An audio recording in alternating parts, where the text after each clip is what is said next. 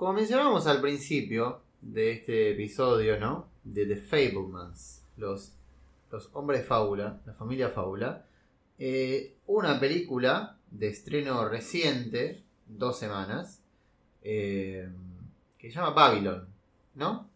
De Demian Chazelle, un director, quizás como ese, voy a decir algo, no sé si polémico, pero creo que es el director de la cinefilia actual, junto a Nolan. Demian. Y porque arrancó, muchos arrancaron con Whiplash, o sea, arrancaron Yo- a darse cuenta del sí. cine, digo, por una cuestión generacional. Uy, Whiplash nominada a los Oscars, Qué buena que está. claro, y después La La Land, sí. Eh, bueno, a mí me pasó eso, digo, yo tengo la edad eh, de un cinéfilo, yo tengo la edad de, eh, de una persona que cuando salió Whiplash, ¿Whiplash es 2014? Sí, ¿no? Sí, creo que Sí, Todavía 2000. no nos conocíamos nosotros. O Así que yo 2015, creo que yo, sí. yo tenía 14 años, estaba la mente, estaba en cualquier lado yo. Eh, estaba como Sammy Faberman ahí viendo boludeces. Pero sí, sale en 2014 y sí, es como de los directores de la... Es quizás el director de la cinefilia. Me parece que, por ejemplo, uno puede pensar en, en Nolan y es como más del espectáculo. Y Yacel es como el director de la cinefilia, como para ponerse serio, ¿no? Sí, yo creo que Yacel tiene un condimento de. Me descubriste, Arte. soy cinéfilo. Yo creo- inclusive, inclusive cuando yo de acá soy el que, ¿Te gustaba? el que mejor Sí. me cae. me- va, a mí me gusta Whiplash, me gusta La La Land. Eh, El astronauta es un plomado. El astronauta no me gusta para nada, me parece un pingazo total. Su, su publicidad de Apple, eh, ahí está.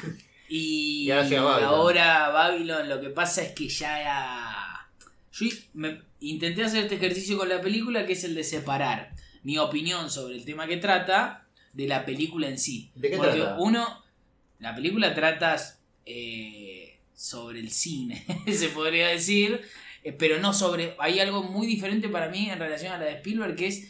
La de Spielberg se trata sobre el cine y por supuesto que en algún punto toca lo que es la industria, pero sobre el cine como dispositivo artístico en la vida de las personas. Para mí la de Yacel no se trata sobre el cine como como forma de arte. No se trata como el cine. Se puede llegar a tratar un poco del cine de- como, como un espectáculo. Sí, que se trata muchísimo de, del cine como lugar para trabajar o con la industria del cine. Yo no encuentro ese amor ni odio, porque tampoco creo que, que tenga una, una postura negativa en relación al cine en sí. No encuentro su opinión A un, sobre a el un cine. cine determinado sí, quizás. A un cine determinado puede ser, pero no, no, no se trata sobre quiero verlos chocar. No se trata sobre eh, hay gente moviéndose en una pantalla y yo ahí encuentro algo. No se trata sobre eso la de Yacel. Y después tiene un punto de vista sobre lo que es el Hollywood clásico en el que, bu- bueno, yo no, no, no, me, no me veo, no, no, no creo que sea el verdadero, pero intenté hacer el ejercicio de decir, bueno, aunque esta película no coincida conmigo, no quiere decir que esta película sea mala o que esta película no sea para mí. Entonces intenté dejar de lado y decir, bueno, este tipo está medio ha- haciendo pis sobre la remera de boca, pero voy a intentar no, no posicionarme sobre eso porque si no yo ya sé que acá la voy a pasar mal y va a ser un pijazo. Pero mea bien. Eh, no, y bueno, la película técnicamente, el chabón tiene un talento increíble para filmar.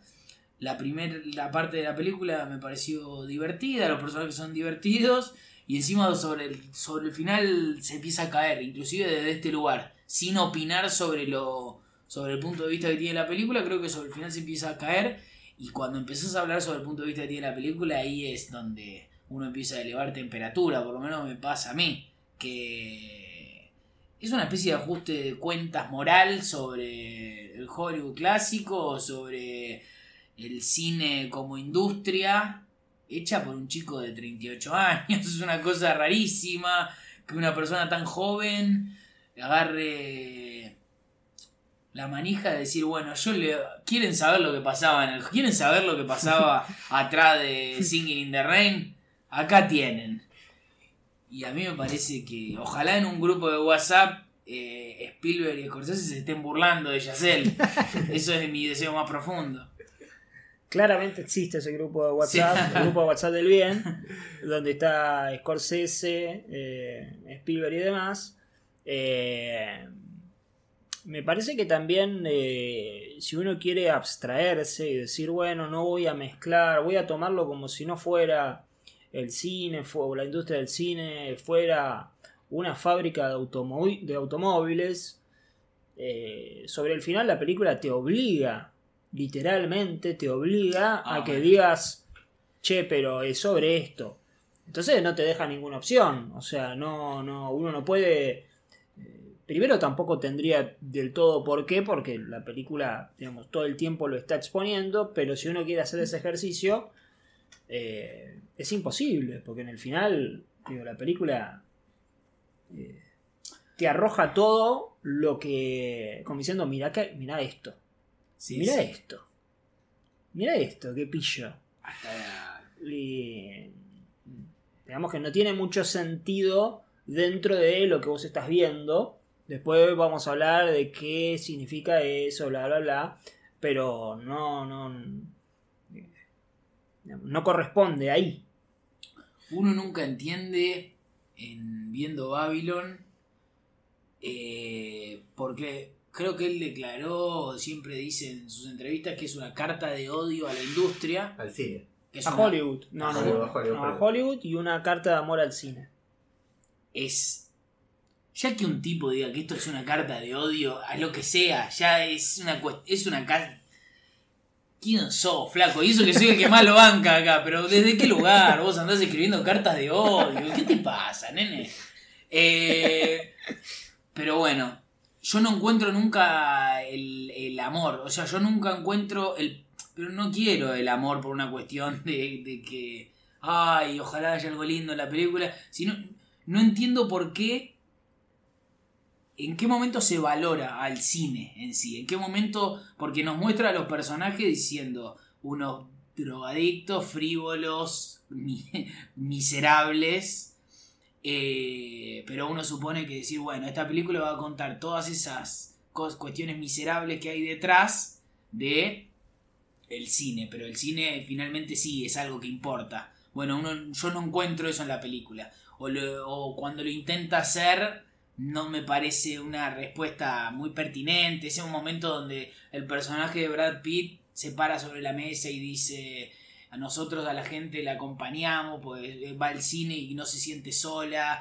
Eh, me suena biribiri que en relación a todo lo anterior que mostraste y cómo pintaste los personajes, en lo que los personajes son todos unos pelotudos, son todos unos miserables. No hay no hay ningún artista nunca en la No hay película. artistas. No hay artistas en la película. Eh, y me parece que está, está puesto el acento más sobre la carta de odio que sobre la carta de amor. No entiendo tampoco qué es lo que lo maravillará a él, porque yo seguramente yo no creo que eh, tenga una... Es raro que una persona que se dedique al cine odie o tenga un recelo tan grande sobre las cuestiones clásicas del trabajo que eligió.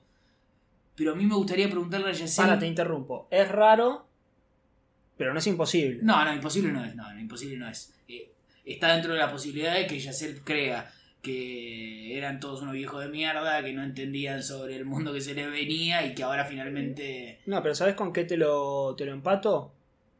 Ah, con que él filma bien, le divierte hacer cine, pero también lo puede odiar o detestar o no, o no respetarlo.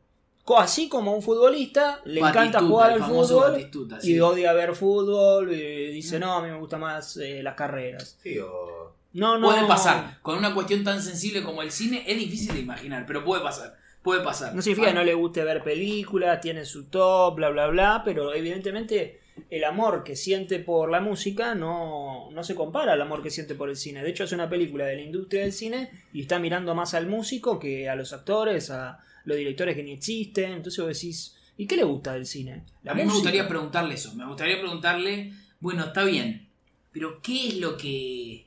¿Qué es lo que sí? O sea, ¿por qué todo esto vale la pena? Porque yo tengo que entender que según vos vale la pena, porque haces películas. Eh, bueno, no, no, lo encuentro. No, no lo encuentro en la película. Y al final, el final lo, estábamos hablando hasta recién. Es muy raro poner un cartel que dice el fin del cine y atrás poner eh, películas del estilo Terminator y demás. Yo creo que si se lo preguntas a él no te va a decir que está diciendo que el fin del cine es eso porque sería demasiado. Pero es como que está muy al alcance de la mano la interpretación de qué está diciendo este tipo. Que tiene... Justo ahora estaba leyendo un tuit de, de Oscar, Oscar Cine de la Bestia, le mandamos un saludo, que puso eso eh, y puso que eh, no se ve cine americano de los 70, o sea, el cine va hasta los 60 y el resto, todo lo que vemos después de fin de cinema, es solo una evolución tecnológica. Que haya dos películas de Cameron no es un elogio, es una crítica de un snob que solo ve en ella la tecnología con la que están ellos. Bueno, esto dice el cine de la bestia. Abajo lo, mucho lo putean, obviamente, porque hay muchos fans de Giselle. Pero además hay gente que dice: Qué ganas de buscarle eh, la interpretación. Pero flaco, la película te pone un montaje anacrónico. O sea, cuando aparece algo anacrónico. Es justamente, inclusive. Es, una búsqueda de interpretación desesperada. Desesperada. o sea, no, no, acá no hay. Eh, bueno, un tipo se subió a una escalera y yo interpreto que se sube a una escalera por esto, por que Igual también debe ser así porque el arte es interpretar. Pero en este caso es.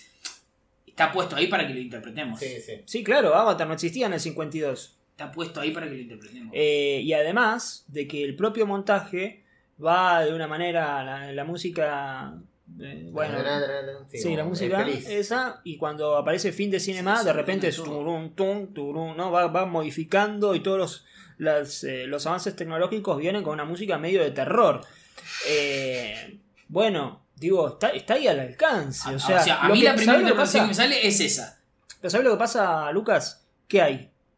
Una eh una manía, y esto es, lo vamos a hacer mucho más grande, hay una manía de que a mí me gustó la película. De hecho, a mí me gustó la película, o sea, no estoy diciendo nada, pero bueno, esto, esto es muy difícil de entender.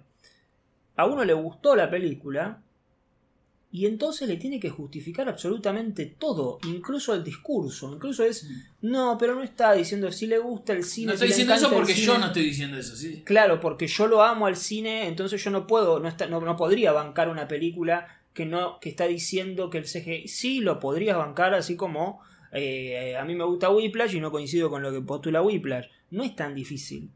Obviamente después hay películas donde puede ser más fácil, más difícil, donde te puede, digamos, lo que sea pero hay una cosa ahí, no, no, pero cómo se va a animar, pero nada, pero si una vez yo lo escuché a Yacel diciendo que son todas justificaciones, lo que puso en escena es eso, de esa manera. y el cine es poner escena. El cine es, es, puesta en escena, es poner en escena algo y que eso tenga su eh, interpretación correlativa. Digo, está ahí, o sea, es Hollywood es la mierda de las mierdas lo único que queda son las películas, las películas las hacen de pedo porque las tomas salen bien de pedo y las mariposas aparecen en los hombros de pedo y no porque a alguien se le ocurrió. Los directores no existen, los directores austrohúngaros, cualquier director no existe, no aparecen en la película eh, y los actores son bastante pelotudos. Hay ni siquiera, digo, hay como un pequeño acercamiento a los actores porque son como las caras visibles, que es lo que tiene la cinefilia eh, y después no mucho más. Digo. Después es. Eh, digo, la película es muy cruel para con el personaje de Margot Robbie.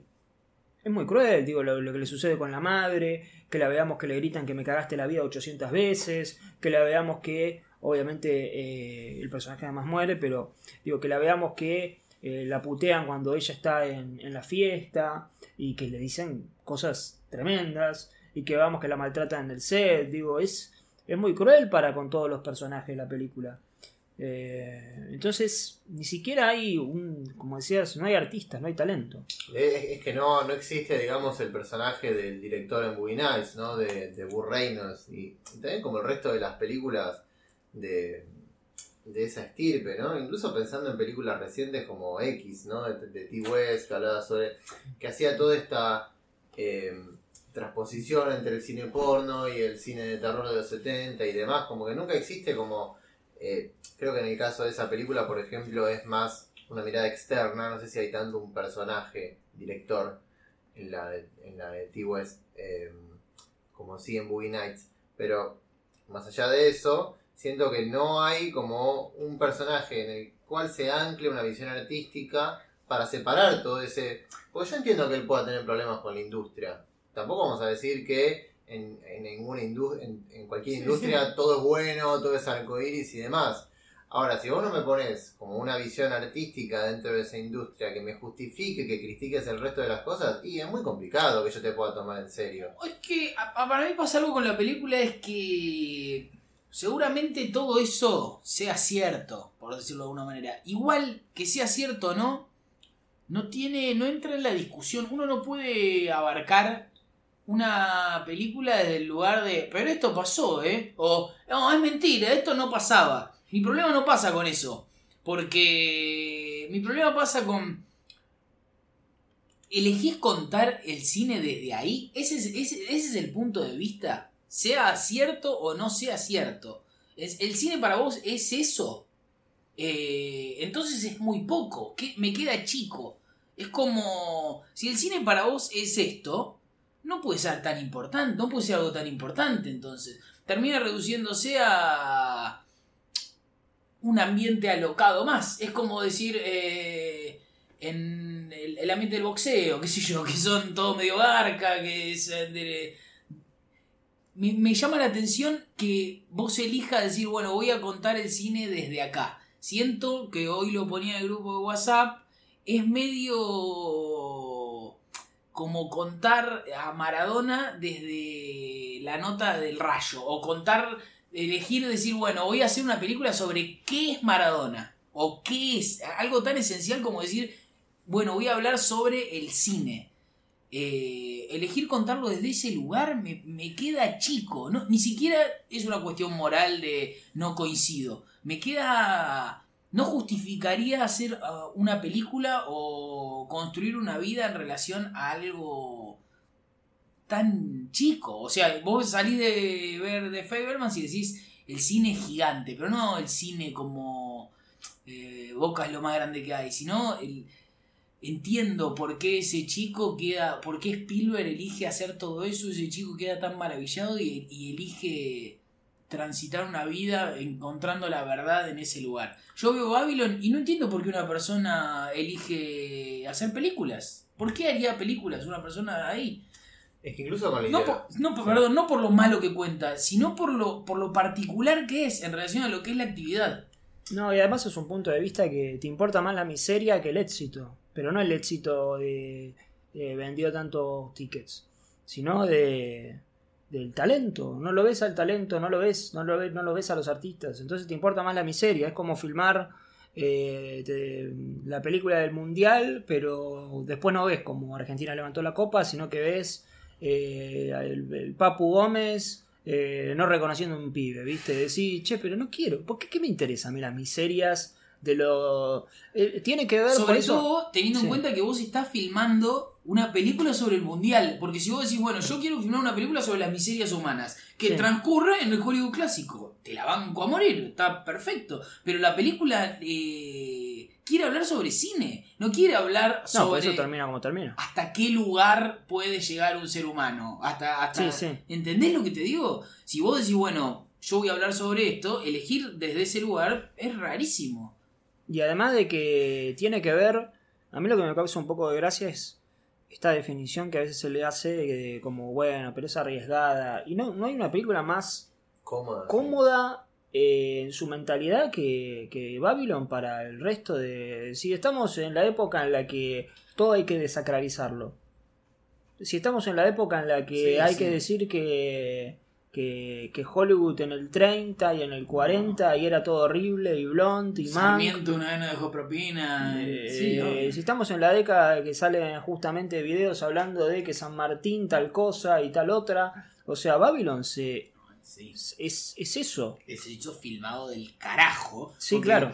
Si yo tengo que decir si la película es buena o mala, yo me inclino más porque la película es buena. La película tiene una destreza técnica increíble. Después está- hay que ver para qué la usa, pero hay un sentido de, de la construcción cinematográfica, si querés, dentro de la película. Porque ju- justo estábamos hablando antes de esto de, con, de, de el tema de la técnica y de la, de la poética, o si se quiere, más de la poética en este caso como de la lectura del, del mundo. Entonces yo, yo entiendo y me parece muy extremista en el caso contrario de solo, o sea, por estar en desacuerdo con todo lo que dice, desestimar todo lo técnico. Eh, porque yo he leído como a, a detractores de Yacel diciendo que el tipo filma horrible. Y no, Ah. no, yo no, o sea, no me parece, primero no me parece que sea así, y segundo no siento que la que una película, por más que uno, digo, todas las cosas que estamos hablando, que estamos en desacuerdo, se tenga que desacreditar sí o sí eh, lo que tenga que lo, lo que tenga que pasar con lo otro, porque también Tampoco es que- Spielberg técnicamente, pero es. es no, pero el montaje, es ter- es piensa, bueno. piensa el montaje como música, viste todo eso que, que ya se ve desde Whiplash igual, pero es, es muy talentoso el tipo. No, un sentido el de. tema, la- eh, el ritmo. entonces no hay que desprestigiar eso. Ahora, al mismo tiempo, el resto de las cosas también pesan en el armado de la película. Y, a- Eh, y a- y además en la subjetividad de cada uno. Es imposible que, que es- esa película no me genere eso. Inclusive Pero, haciendo el ejercicio de abstraerme, bueno, llega un momento y es como... Pero por ejemplo, y bueno, no serás para mí, no, no seremos amigos, qué sé yo. Pensar que sale una película muy buena en la que no estás de acuerdo ideológicamente, en este caso como que ofrece, mejor dicho, una película como esta, que ofrece una visión alternativa que ninguno de los tres compartimos acá, del cine. Ahora, creo que lo que se pierde ahí en el caso de esta película es la universalidad. Como siento que termina siendo una lectura muy cerrada. Ah, eso y te iba a decir muy ensalada, porque, por ejemplo, algo que, esto creo que lo escribió Oscar, que decía que la, eh, la antítesis perfecta de, de Babylon, además de Fabelmans, es No. Porque No, Jordan Peele, construye una historia algo alternativa de lo que fue los inicios de Hollywood con este pariente y demás, y, y lo trata de otra manera. Ahora, lo interesante de No es que termina llegando a la misma conclu- La del western, la del, la del hombre común, la del héroe, ¿no? Y esa es la universalidad que hay en No y que no hay en esta película. Además, eh, Babylon es una película de respuesta. No es una película que, que invita a la pregunta o que invita a decir, bueno, vos, vos Claro. creías esto, mirá, también puede ser de esta otra manera. No, no no, es- es- Es, mirá, mirá, te voy a cantar la posta. No es una película que invita a ponerse en otro lugar y verlo de otra manera. Eh, es una película que viene y te dice, te, te cuenta cómo es de alguna manera. Y bueno, del otro lado puede, puede haber alguien mirándola diciendo no, o sí, o más o menos, pero no, no es una película abierta en el sentido de, de invitación a, a la reflexión sobre lo que ya creíamos, que es, por otra parte, un arte un tanto... Siempre son más interesantes las preguntas que las respuestas. Tiene demasiadas respuestas la pregunta. Todo el tiempo está diciendo... eh, señalando, inclusive por momentos es una película de de- denuncias, lisa y Sí, llanamente de denuncias. Sí. Bueno, llega un momento que uno lo está mirando y dice, bueno, loco, anda, pará un poco. E- Ah, e y- incluso sí. cuando incluso cuando quiere porque viste que hay dos escenas que son como de hablar sobre el cine y vos no entendés al cine que es esta escena justo son las dos con Brad Pitt no una es de Brad Pitt con la esposa la cuarta tercera esposa que es de Nueva York del teatro de Broadway y la otra con la crítica. Como incluso en esas escenas donde se puede como destilar que él está hablando como el, el cine es esto y es más como que por más que te lo termine escupiendo un personaje, vos en el resto de la película, en No la puesta en escena de la película, yo estoy viendo, lo que estoy viendo es una fiesta inicial donde, como vos habías mencionado, Citrix, te recalcan 200.000 veces que los personajes son pedófilos y se cogen Uf. menores de edad. Nueve veces dicen Eh, pedofilia. arranca la película con un gordo que le meten en la cara, que se coge una menor. Es como, viste, ¿no? ¿Qué, qué, qué cine me estás hablando vos? aparte, de último, ponele. eh, es muy poquita la justificación que da la película para todo eso que pasa. Es que sería como decir, bueno, el cine es todo esto, pero alguien se entra a una sala y se pasa un buen rato. Bueno, no, la, la balanza, evidentemente, Bueno, la pesa arranca- más que esto es una barbaridad. ¿A quién carajo le importa que una persona entre un lugar dos horas y se olvide que tiene que pagar el ABL si está pasando todo lo que me está mostrando antes. Sí, claro. El tema es que el cine no es eso, no, no es que una persona entre a una sala y se olvide dos horas que tiene que pagar el ABL. Bueno, y la peli arranca con un elefante que te caga, que te caga en la cámara, Sí. justamente, ¿no? Bueno, eh, son las dos miradas opuestas, ¿no? Porque The Fablemans no dice, che, escapémonos con el cine. Para nada, para nada. Y, y acá es, en Babylon es la mirada cinéfila de, no, voy al cine a escaparme de mis problemas, ¿no? Que lo dice el personaje de Manny. Eh, vos decías algo del tema del personaje de Margot Robbie. A mí me pasa con eh, algo con el personaje de, de Margot Robbie, es que durante toda la película evidentemente nos, no- nos señala algo totalmente legítimo, que es el uso eh, de la mujer cosificándola, o la idea esta de que Margot Robbie o la mujer dentro de ese Hollywood clásico la llevan para acá, la llevan para allá, le tocan el culo en una fiesta, a un machismo terrible dentro de lo que era ese Hollywood y eh, nos señala esto de, bueno, en la escena, por ejemplo, en la que ella hace prostituta, eh, el cine la, la mostraba como una cosa a la mujer.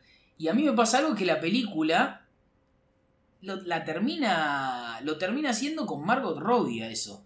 La película, eh, alguien puede decir, que eh, también está bien decir, bueno, la filma de manera hermosa Margot Robbie, la filma para que todos la veamos hermosa, por supuesto, eh, pero yo siento que si vos señalaste todo aquello con la seguridad suficiente para decir, mirá esta barbaridad, cómo mostraban a la mujer, mirá esta barbaridad que pasaba, lo que era la mujer en, en la industria del cine en aquel momento, y después que en, en tu misma película estés coqueteando todo el tiempo con a ver si a Margot Robbie se le ve una teta o no se le ve una teta. eh, y qué sé yo, ¿viste? ¿Qué sé yo? ¿Cuál, cuál- por qué sería, por qué es diferente? Me, le- me gustaría preguntar, decir, ¿por qué, ¿por qué es diferente en la forma en la que vos filmás a Margot Robbie de, de cómo está retratada esa mujer en el Hollywood clásico que vos ves? qué sé yo, a mí me, me llama un poco la atención. Pero así con todo lo tiene la película. Así con... No eso mismo con todo, pero... No, no, no le encuentro los lugares en donde se le pone el acento a, bueno, pasaba todo esto, pero también pasaba todo El personaje aquello. negro. Que le hacen Bueno, el personaje, con el personaje negro hace lo mismo. Pasa que es difícil, porque también empezás a correr en la delgada línea de estar corriendo por izquierda de la película. Que, bueno, sería una cuestión infantil de la película lo hace y yo se lo hago a la película y entras en un, en un círculo muy, muy infantil. Pero cuando el, eh, nos muestran el personaje, el negro de la trompeta, que dentro de la película están filmando una película donde lo hacen ponerse carbón en la cara para que sea más negro, porque si no quedaba muy blanco en relación a sus compañeros. Si uno sale de ese lugar, puede ver a Yacel diciéndole a un negro que toca la trompeta que se pinte de negro para que el personaje negro quede más negro. Entonces. eh, Para que la película Claro. quede bien. Claro. Porque si no le, te- no, no le podemos dar de comer a toda la familia que tenemos y, detrás. claro, y ahí Yacel me puede decir, bueno, y tiene razón también, pero si vos usás esas armas, Yo te aseguro que ¿por qué la gente, sí. claro, por qué no lo podría hacer el espectador? No, no, ¿por qué no lo podría hacer el del Hollywood Classic? Claro. Bueno, sí, sí, me imagino. Sí, sí, sí. Que además este, vivía eh, al margen de si pasó o no pasó, pero digo, 100 años atrás, Claro. ¿no? Pero bueno, supongo que lo vamos a dejar acá. Sí. Eh, evidentemente lo, lo teníamos a colación porque son películas que, por la proximidad y por los temas que hablan, son como los antítesis. Uno es el opuesto perfecto del, del otro. Eh, personalmente a mí me llama la atención otra cosa de Yacel. A ver, el mundo está lleno de ideologías, pero a mí me llama la atención cuando alguien, como que yo entiendo que tiene una ideología más o menos, no digo que compartida, pero que no esperaría ninguna locura. eh, y esto no hablo de alguien en particular, sino hablo de un sector de, de toda la cinefilia, como que se termine festejando incluso toda este, esta cuestión cínica, bueno, de los sueños, ¿no? Como de que todo es finito, y que sí, Yacel dice que hay que hacernos mierda para cumplir nuestras metas, Eso es feo. es tal cual. a mí me da cosa. Eso es feo, pero igual Eh, Yacel legítimamente puede creer eso y No, puede eso contar sí. eso en sus películas. Pero es cierto, Yacel, si uno agarra La La Land, y eso pasa en, pasa en, la- en las personas, de decir, eh, de tener el arquetipo de decir, bueno, o cumplís tus sueños, o sos un jazzista, o estás con el amor de tu vida. Las dos cosas no pueden convivir en simultáneo. Pero ¿por qué está diciendo eso? Le puede decir un psicoanalista a su paciente. Porque lo vi en La La Land. Bueno, La La Land es, de última, la, la subjetividad de Yacel y Yacel no se puede hacer cargo de lo que interpreten las personas. Pero es, es... De vuelta, es...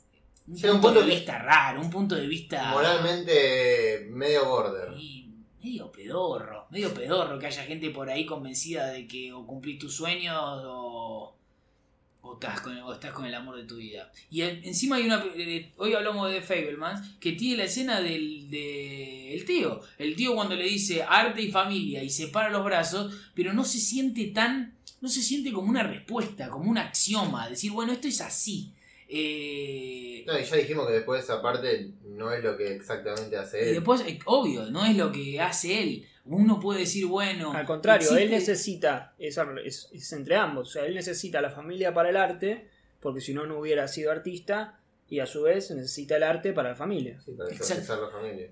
Y también la película contempla que los vacíos existen y bueno, a veces van, va, va pasando. Él, él se queda en la cocina con la madre y hay una ausencia en la mesa familiar. Eso no quiere decir que eh, Spielberg odia a su papá o habrá tenido problemas como, todos los, como todas las personas del mundo, pero que es algo sin respuesta, que a fin de cuentas eh, son personas. Bueno, en, en se siente más como, como una regla, como algo de, bueno, si pasa esto, pasa esto, y si no pasa esto, no pasa esto. Eh, Sí, todo es blanco-negro. claro. Es esto o esto. No, no, hay, no hay una tercera posición, justamente. No hay pasa una- con el, el chico de la batería Whiplash, ¿viste? Esta idea de... Uh, cuando- a- Ay, a esa- novia. eso Cuando se también pasa novia, mucho. ¿viste No, bueno, la- dice? por eso la- para mí la, yo, esto me pasó desde la primera vez que la vi, que la peor escena de Whiplash, incluso cuando a mí me gusta la película, es esa. La de la, la de La novia. novia, sí, cuando corta con la novia. Sí, no solo. Con lo de la novia es terrible, porque Whiplash dice: bueno, si vos querés ser el mejor eh, guitarrista del mundo, no puedes estar con el amor de tu vida. No solo eso, ¿no? Sino que dice: si vos querés ser el mejor guitarrista del mundo, te tenés que someter a una tortura. Es, es raro. es Yo estoy seguro que seguramente lo hablas con Yacel y, así lo cree. Yo creo que así Sí, lo no, cree. y que él dice: la excelencia se logra desde De sangrar. Exactamente. Sangrando. Sí, Exactamente. sí, sí. Así lo debe creer él. Y bueno, también es un punto de vista.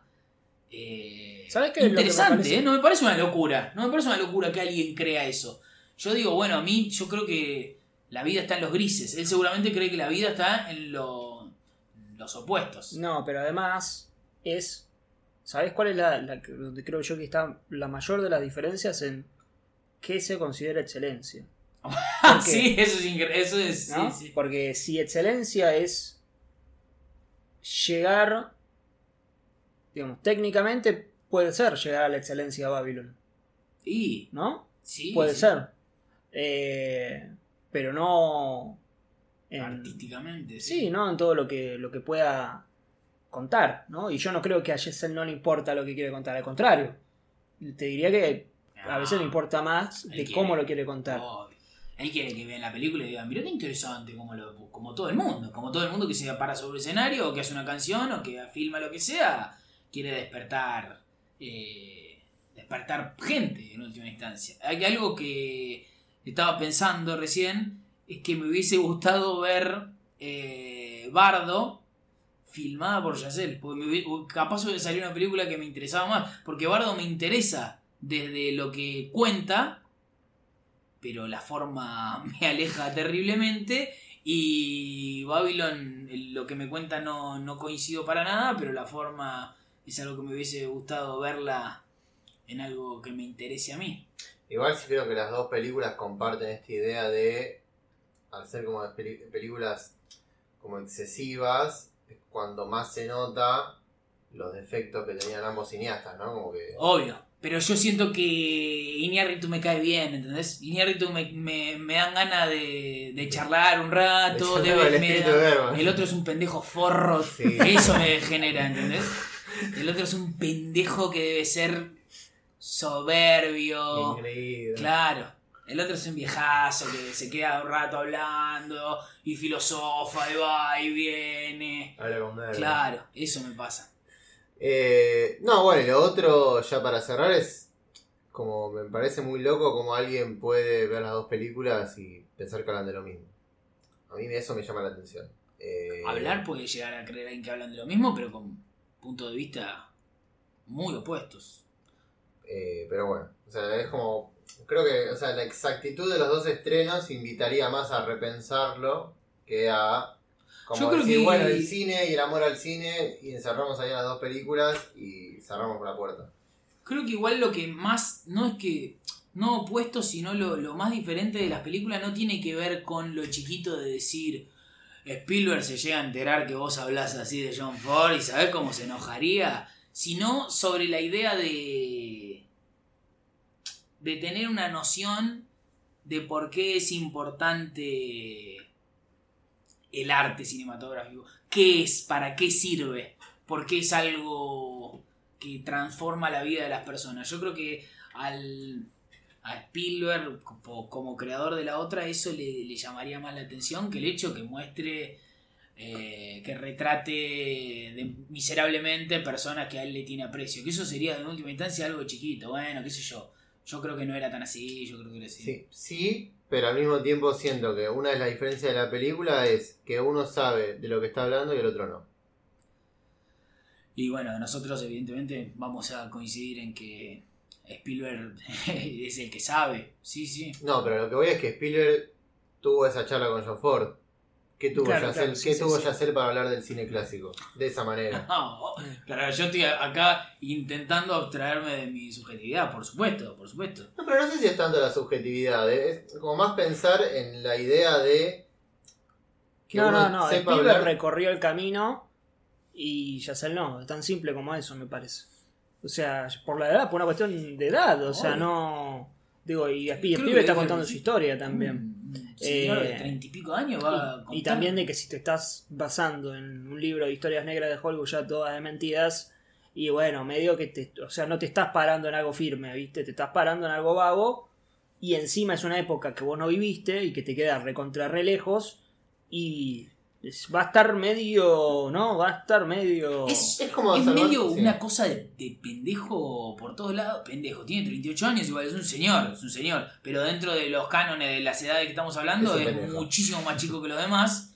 Y es como que, no sé, nosotros filmemos la leyenda negra de Gardel, por ejemplo. Una historia donde Gardel es una basofia.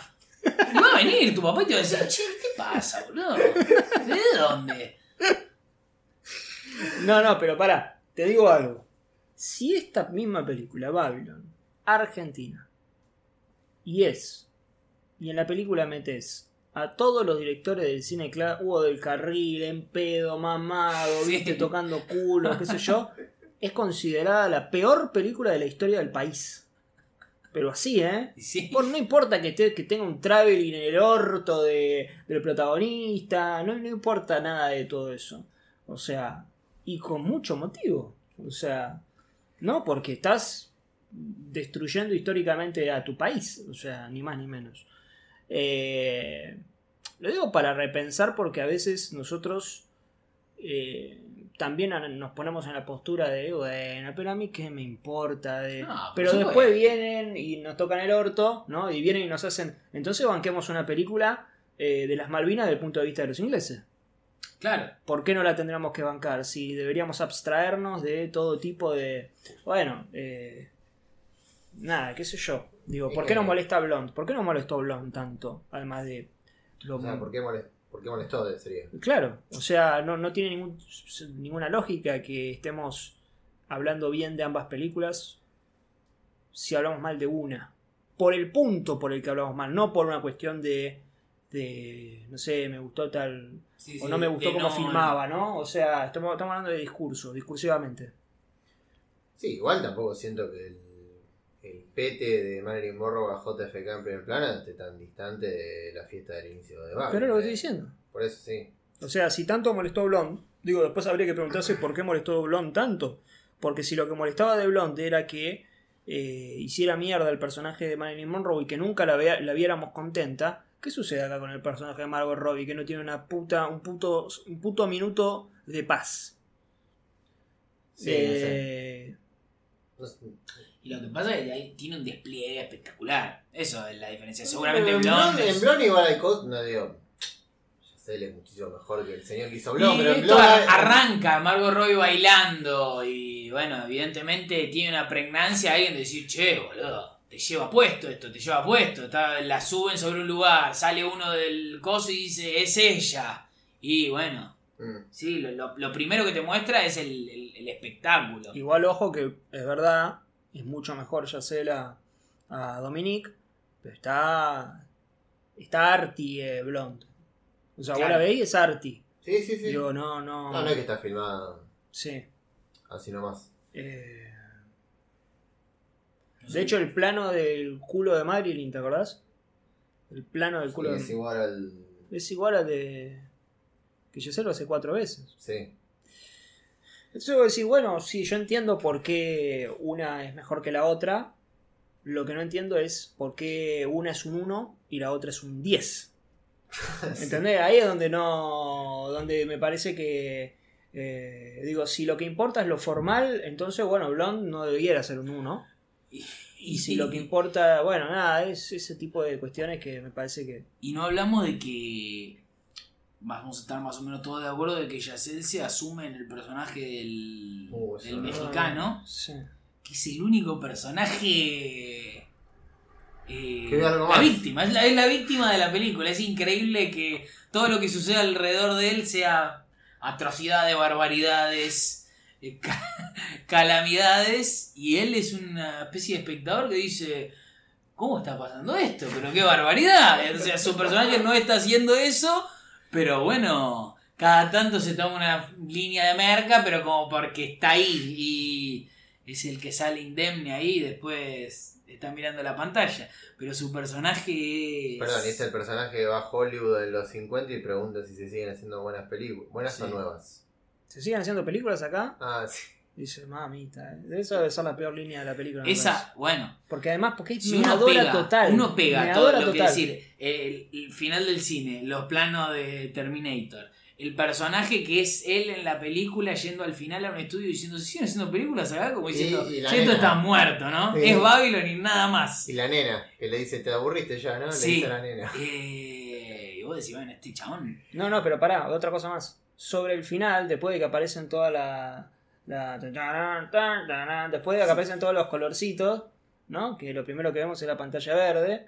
eh, aparece el, el Singing in the Rain y aparece el- la claqueta de Babylon y la última imagen es de Babylon como yo estoy adentro de la historia del cine. Es como una Ah, cosa... no hablamos del en el final. Eso, eso- Como de acá dentro de todos estos, estoy acá. Y yo. Yo. Todos ellos y yo. Que responde.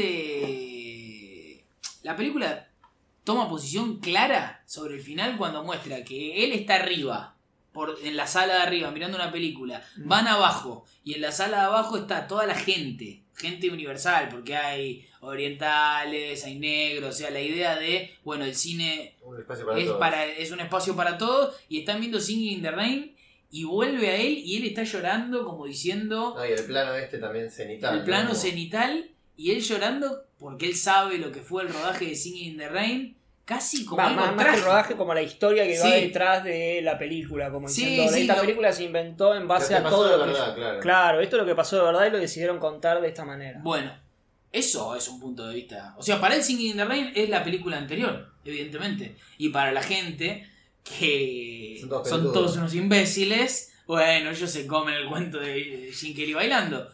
O por lo menos eso interpreto yo. No, por y bueno, la posición en la que él está, literalmente. Está por arriba- encima. Sí, sí, sí. Alguien que. Digo, esto es digo, incuestionable en el sentido de que si justamente le estamos reco- re- reconociendo que es un gran director, un gran puestista, Sí, claro. bueno, ponerse, digamos, por encima es- tiene un, un peso. Claro, o sea, si sabemos, tiene, lo si tiene. entendemos que Lo todo... tiene porque lo tiene Margot Robbie cuando arranca y está bailando Sí, sobre sí. una tarima y señala a Margot Robbie. O sea, poner un personaje sobre encima del otro. Ya la idea, perdón, ya la idea de. Pues ya, digo, antes del montaje, ya se lo dije a ustedes, ¿no? Eh, no, pero. Lo del montaje ya es un papelón, pero ya a mí la idea, viste, de ponerse solo por encima de Singing in the Rain ya me rompía las pelotas a mí de la, de la película, como diciendo, ¿por qué vos, de, de la posición de qué te vas a venir a poner por encima de Singing in the Rain y a contar que no, esto es lo que pasó y, y yo me pongo a llorar y Hollywood me cogió, viste, es como, no, no.